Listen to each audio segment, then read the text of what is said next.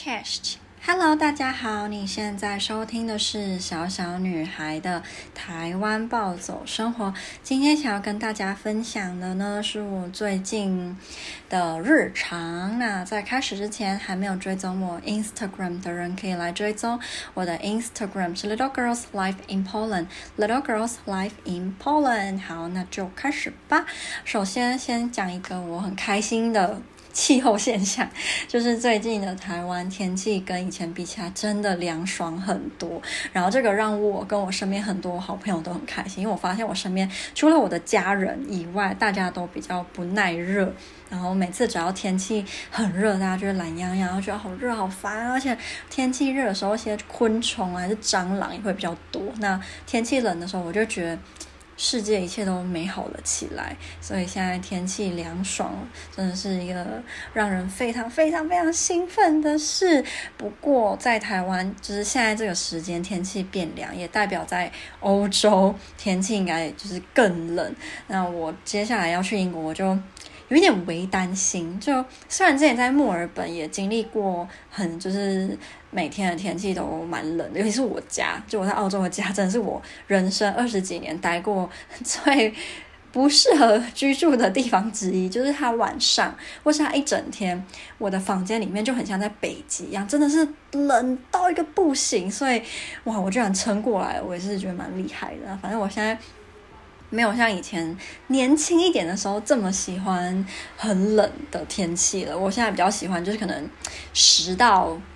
十八度中间这个这个温度，那十度以下也不是说完全不可以，但我就我我现在不太知道，如果我要长期在一个。嗯，十度以下，然后很冷很冷的地方工作生活会是什么样？就是一个又是一个新的体验啦。虽然在波兰体验过，可是毕竟又隔了好几年嘛。老了一点的我会怎么应对这样的天气呢？嗯，不知道。但我蛮期待冷一点的时候脸不会出油，跟刘海不会变条码的这个这个事。因为在台湾或是在呃那种风很大之类或者很常下雨的地方，你那个发型就很容易死掉，然后。嗯，如果很热的话，就是脸就很容易出油嘛。就以前我在台湾有有一阵子吃了 A 酸，吃了半年吗？还是以上？那之前真的是人生第一次体验到脸完全不会出一滴油的感受，真的很爽。可是吃 A 酸真的很贵，然后长期对身体也不是那么好，所以话就没来吃了。不过在天气冷一点的地方，本来就比较不会出油，所以化化妆啊，还是你的发型啊，就也比较可以符合你希望它。维持的那个地地方，所以嗯，这也是我比较喜欢，呃，没有那么热天气的一个原因之一。然后第二个就是比较不好的事情了，就是我在前天因为看到一些高中同学的呃 IG 的限动，然后发现我有一个高中的同学他去世了，他是因为车祸。然后这件事情对我来说的。震惊吗？真的蛮大的，因为我到目前为止还没有真的经历过我认识而且不算很不熟的同学，嗯、离世的这个经验，就我还没有，那这是第一次。然后再加上他在班上的人缘跟大家对他印象普遍都是蛮好，他虽然是属于，呃，可能。风云就是班上的那种风云人物之类，可是他的个性是好，他也不会因为自己就是人缘很好，或是自己是呃带头的人，然后就会欺负你，或是他不会，他就是会跟你开玩笑，但是不会让你不舒服，所以他的整个人的个性什么的也都大家都是蛮喜欢的，所以嗯，我不知道，所以对于这样的一个人他不在了，我即使。已经好几年没有跟他联络过，然后只是偶尔就是会看到他分享他的生活什么的，那一定也是会希望他过得好嘛。那我不知道，我就到目前为止还是觉得这件事情我很不敢相信，就是他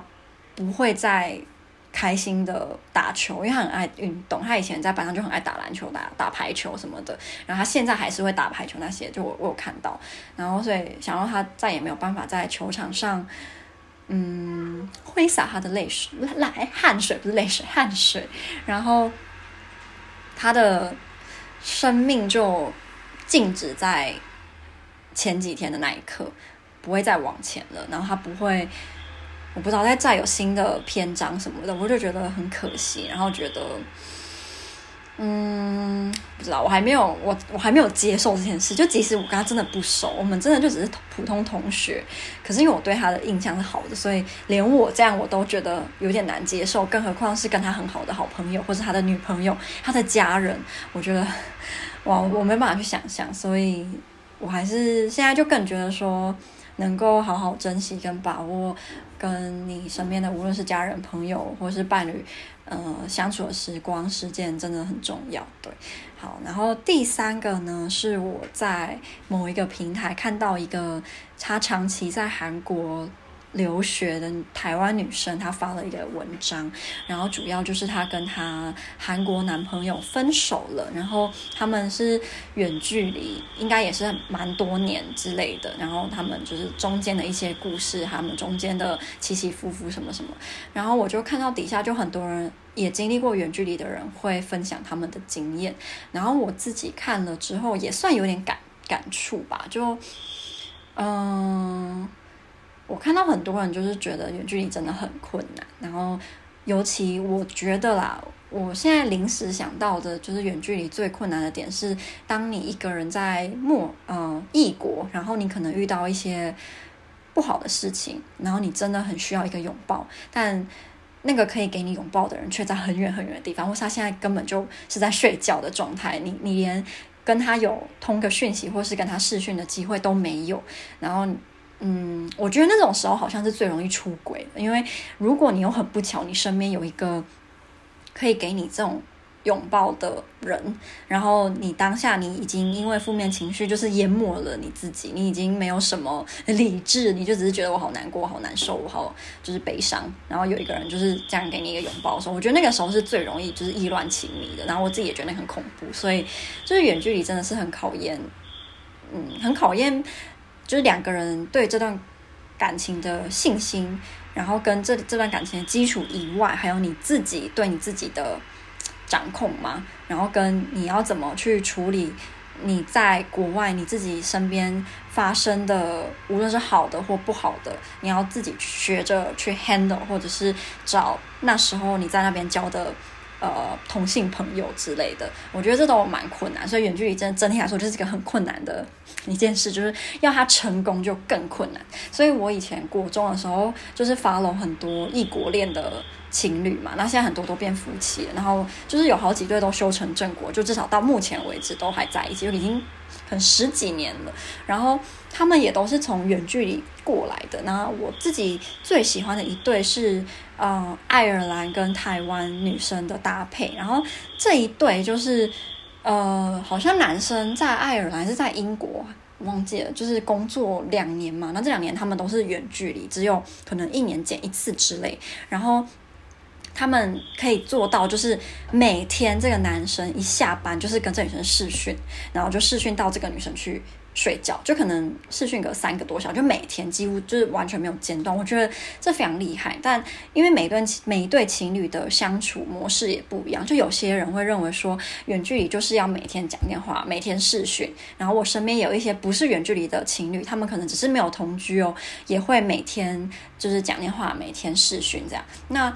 我我想想看，我觉得我不是真的需要。每天视讯或每天讲电话的那种女朋友，可是如果今天是一整天都没有什么讯息，那最后讲个电话，我觉得是是合理的。就如果今天是一整天，可能彼此都很忙，都没有办法传讯息，然后